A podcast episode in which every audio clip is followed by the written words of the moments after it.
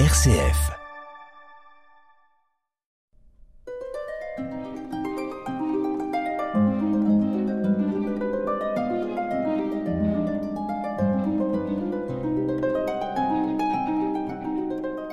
Chers amis, dans notre exploration de la Bretagne et la Normandie, hein, euh, nous en étions arrivés à 1914.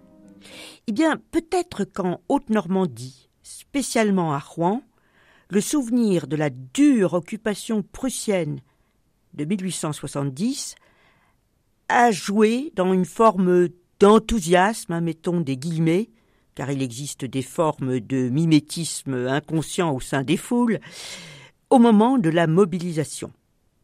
En tout cas, les Normands se battront en nombre, courageusement, peut-être d'autant plus courageusement que le front est proche, approchant Beauvais en 1914.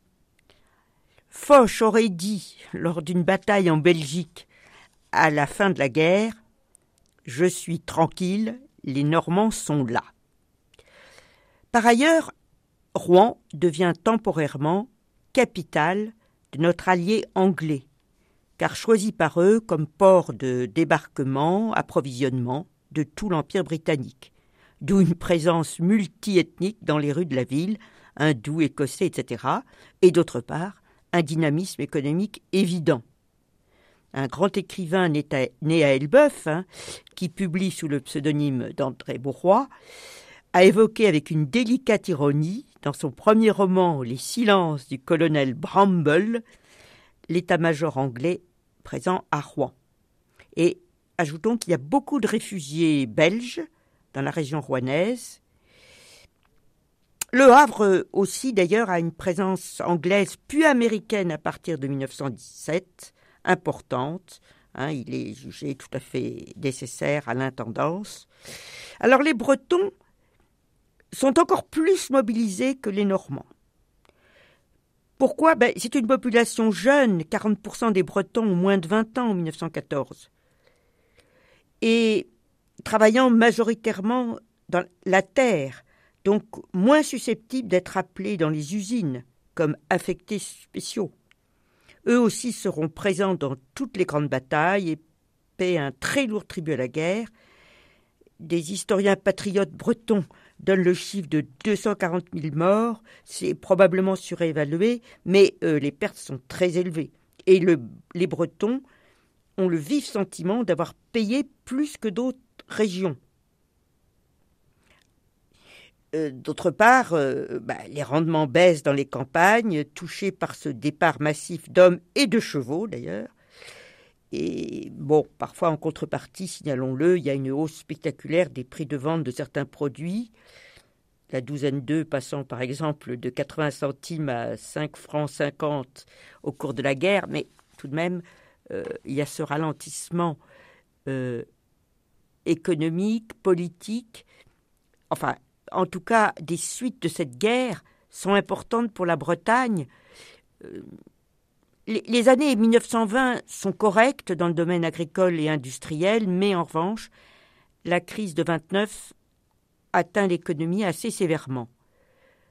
Alors l'État met en place pour l'agriculture une politique de rachat et même de destruction des excédents, mais les indemnités sont faibles, le pouvoir d'achat baisse et il y a des nombreuses saisies, notamment dans le Trégor, et sont touchées aussi pêche, métallurgie, trafic portuaire. Et c'est surtout peut-être dans le domaine culturel que la guerre a des conséquences en Bretagne, culturel au sens large. La pratique du français était vitale dans les tranchées. Donc euh, il y a un recul du, par les Bretons et globalement, il y a une intégration plus forte au reste de l'Hexagone. Euh, à titre anecdotique, citons la quasi-découverte du vin comme boisson par les Bretons. Hein, il était distribué aux soldats. Alors, face à euh, ce grignotage culturel, si on peut dire, euh, là, une des réactions, à partir de 1923, c'est le deuxième M-SAV, le mot breton qui veut dire mouvement breton. pour préserver la culture bretonne. Alors le premier avait eu lieu juste avant la guerre de 14. Là, le deuxième, c'est manifeste, alors voyez, une forme de souffrance, hein, de, alors pas de tous les Bretons, mais d'une partie d'entre eux. On pourrait aussi citer, enfin, l'image renvoyée, par exemple, par le personnage très populaire de Bécassine. Euh, bon, une jeune femme euh, sympathique mais niaise. Euh, donc, par exemple, un groupe d'artistes se constitue en 1923 autour de Jeanne Malivelle, peintre, pour créer un artisanat breton contemporain, que ce soit en ébénisterie, céramique, architecture. Et puis la question de la langue, de l'enseignement du breton, continue d'être portée par euh, des personnalités euh, politiques ou intellectuelles. Par exemple, en 1934, la commune de Guerlesquin, hein, c'est une petite commune du Finistère proche de Morlaix, adopte un vœu concernant l'enseignement du breton à l'école et, en 1938, la moitié des communes de Basse-Bretagne ont signé ce vœu. Alors, si on se tourne vers la Haute-Normandie notamment, l'agglomération rouennaise reste prospère dans les années 20. Le port a un trafic élevé de houille, par exemple. Et puis d'autre part, en 1928 est créée la raffinerie de Petit Couronne. Et nous parlerons des raffineries tout à l'heure à propos du Havre. Donc là, c'est riche d'avenir, mais globalement, au début des années 30, la crise de 1929 touche les activités rouennaises et il y a un ralentissement des affaires. Le déclin définitif du coton s'accélère, entre autres. Alors, si on continue sur la Normandie dans l'entre-deux-guerres, aux morts s'ajoute euh, la chute du taux de natalité déjà commencé au XIXe siècle, on en avait parlé. D'où une baisse de la production rurale et industrielle d'ailleurs qui manque d'ouvriers qualifiés. Les conflits sociaux sont spécialement durs au Havre. à cause de la hausse des prix, et les salaires ne suivent pas totalement. Et puis c'est une ville très ouvrière. Il y a même euh, un, écho assez large dans cette ville de la révolution russe de 1917. Donc une poussée syndicale, de l'agitation politique, comme on n'en trouve nulle part ailleurs dans l'Ouest une flambée des grèves en 1919, la grève générale déclarée le 1er mai 1920. Alors, le 1er mai n'était pas un jour chômé à l'époque. Et surtout un conflit en 1922 avec barricades, violences et deux morts. Alors, euh, l'économie euh, au Havre est, plombée, en particulier si on s'avance un peu dans le temps par une des conséquences de la crise de 1929 qui est la montée des protectionnismes. Hein, c'est un port, euh, donc le commerce compte énormément. Mais en contrepartie, si on peut dire, un port pétrolier est ouvert entre 1926 et 1933. Alors du coup, au Havre, il y a une grande poussée des importations pétrolières faut dire qu'il y a aussi des raffineries qui se créent. Hein. La première, c'est à Gonfreville-Lorcher dès 1933 qui entre, euh, qui fonctionne hein, à partir de 1933. D'autres se développent comme pour Jérôme. Et il y a une législation d'ailleurs qui accompagne, euh, favorisant le raffinage. Le Front populaire, bien, paradoxalement, c'est à Rouen qu'il y a le plus de grévistes dans la région rouennaise. 37 000 en juin 36, chiffre jamais atteint jusque-là. Et euh, étonnant dans la mesure où le maire, Georges Métayer, élu en 1929, est un radical modéré. Bah, le Havre aussi, d'ailleurs, est à la pointe du combat social. Alors, pas forcément ce nombre, mais l'occupation des usines Breguet, Donc grève mais occupation en plus d'usines, c'est une originalité du mouvement de 1936, devient vite un modèle en France.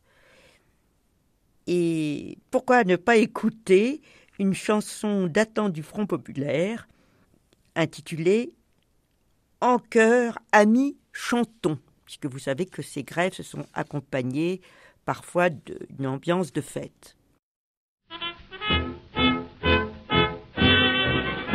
En amis, chantons la victoire du Front populaire.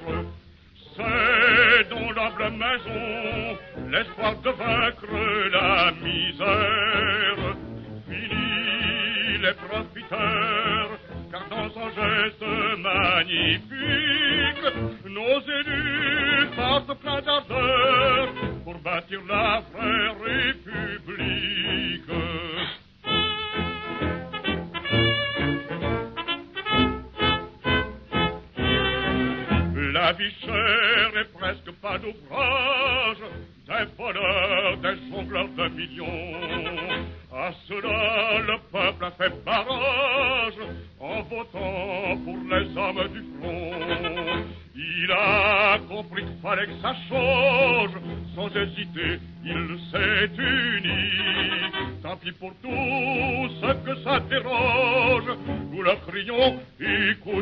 ceci. En cœur, amis, la victoire du Front populaire.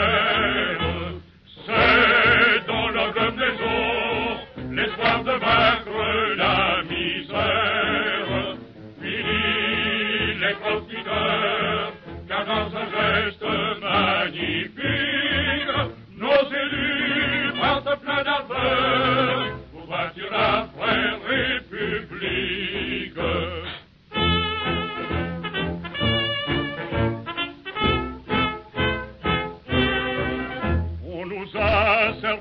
belles paroles, puis aussi de jolis décrets lois. Des fascistes, le diable est pas ta fiole. Oui, messieurs, nous avons tous vu ça.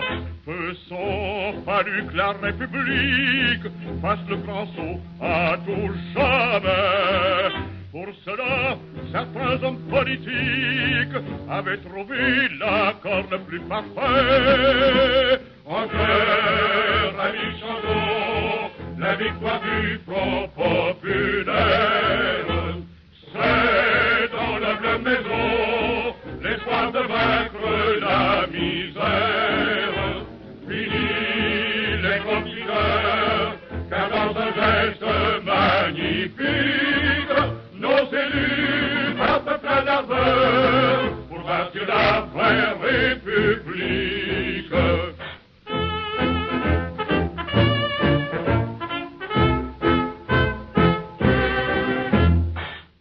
Mouvement de le Front populaire hein, et le mouvement social qui, suit aussitôt euh, apportent des avancées sociales, notamment les premiers congés payés, ce qui donne un coup de fouet au tourisme dans nos deux régions, mais surtout en Normandie, plus proche de la région parisienne, et beaucoup de nouveaux arrivants, été 36, été 37, découvrent la mer pour la première fois.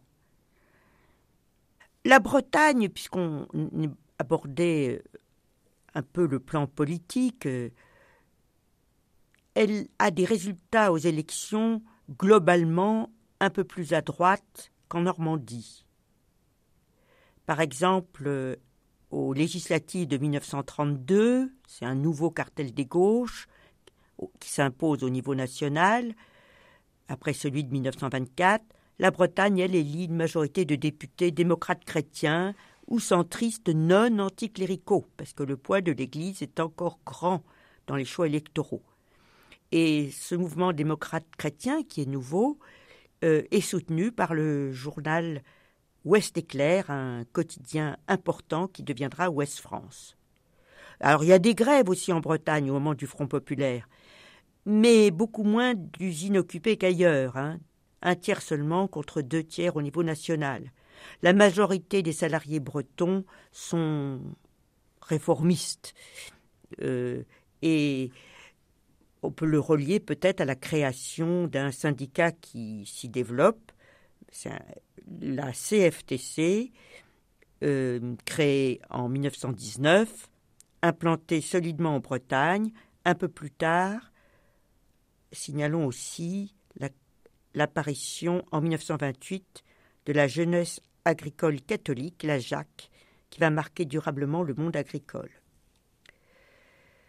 Alors la Seconde Guerre, comme vous le savez, euh, commence en 1939, mais c'est la drôle de guerre. Il ne se passe rien avant l'arrivée des Allemands, l'invasion de mai 40, et ils avancent très vite.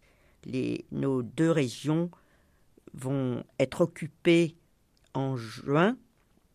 Alors, euh, d'abord euh, Rouen, mais en fait ça suit très vite, hein, le 9 juin, Le Havre le 13 juin, Rennes, Brest, Nantes autour du 18-19 juin, avec euh, un flot de réfugiés, notamment en Bretagne. Hum.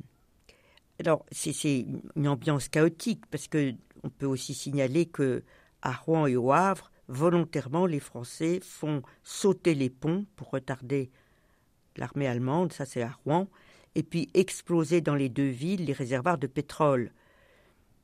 Ces deux régions seront lourdement occupées, surtout dans leurs zones proches de la Manche, qui sont des zones stratégiques. Alors, tout le monde euh, connaît euh, les, multiples tracasseries et aussi violences exercées par l'occupant, des laissés-passer pour accéder à certaines zones, notamment le bord de mer, justement, euh, des couvre-feux, l'utilisation de véhicules soumis à autorisation. Le rationnement, évidemment, de la nourriture pèse lourd, la Wehrmacht étant prioritaire dans l'approvisionnement. Et puis, ça s'accompagne d'un marché noir. Pour la Bretagne, certaines denrées qui ne sont pas produites localement manquent cruellement, comme le pétrole et même le caoutchouc. Il y a des réquisitions, des pillages, pensons à la fonte de, pensons à la fonte de statues, et puis la répression. Alors contre les juifs qui sont nombreux à Rouen relativement, enfin la communauté est ancienne, il y a des rafles, et puis euh, répression contre les résistants aussi. Alors on peut noter au passage euh, la présence notable de Bretons parmi les forces françaises de l'intérieur, les FFI. Vous savez, vous connaissez la fameuse phrase du général de Gaulle en 1940, voyant arriver euh, un contingent pratiquement représentant la population totale de l'île de Saint. Mais alors, l'île de Saint, dans le Finistère, hein, c'est le quart de la France. Donc il y a de la résistance, même s'il y a aussi de la collaboration, mais limitée. Et la résistance est difficile d'ailleurs, hein, parce que ce n'est pas une région montagneuse, et puis surtout la lourdeur de l'occupation. Alors euh, ces régions, et surtout leurs villes, souffrent euh, de bombardements, alors allemands surtout en 40, on peut citer ceux qui touchent euh, le Havre, trois semaines de bombardement avant la prise de la ville, et puis plutôt alliés à partir de 42 mais même avant, parce que les ports bretons, par exemple, sont pris pour cible par la RAF, le port de Brest dès 1940, parce qu'il y a une base de sous-marins, des chantiers navals, euh, et qui sont développés par les Allemands. Donc c'est des cibles importantes qui vont se diversifier comme les voies de communication. À Rouen, il y a des raids alliés dès 1942 et des bombardements important en avril, puis lors de la semaine rouge 44, en, mai-juin, fin mai, début juin. Évoquons les débarquements. Alors il y en a un en Normandie qui a été un échec, celui de Dieppe, d'août 42 par les Canadiens. Mais les Alliés euh, en réussissent d'autres, alors loin de, loin de la Normandie et de la Bretagne, par exemple en Algérie en 42, en Italie en 43, et il n'y aura pas de débarquement en Bretagne, même si ce lieu avait été envisagé, de même que le Cotentin, mais ce sont des presqu'îles, donc faciles à être défendues par les Allemands. Donc c'est la Normandie qui est choisie, mais euh, les côtes du Calvados essentiellement. Et le 6 juin 1944, c'est l'opération Overlord, la plus grande opération amphibie de l'histoire militaire mondiale, avec une logistique impressionnante. D'ailleurs, le mot logistique est inventé à l'époque. 5000 bateaux protégés par 11 000 avions, de quoi construire des ports artificiels, 250 000 hommes, américains, anglais, canadiens, etc. Euh, donc sur les plages du Calvados surtout, écoutons un extrait de la musique du film Le jour le plus long, film américain sorti en 1962.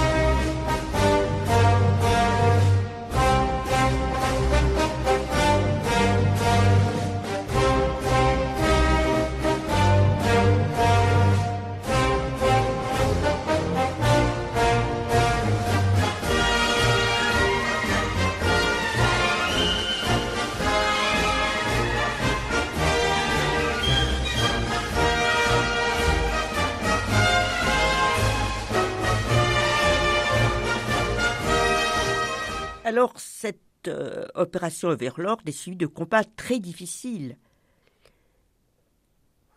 Il y a évidemment les soldats allemands et puis tous les ouvrages bétonnés édifiés pour protéger les côtes, le fameux mur de l'Atlantique, un paysage de bocage où, bah, il y a de la guérilla.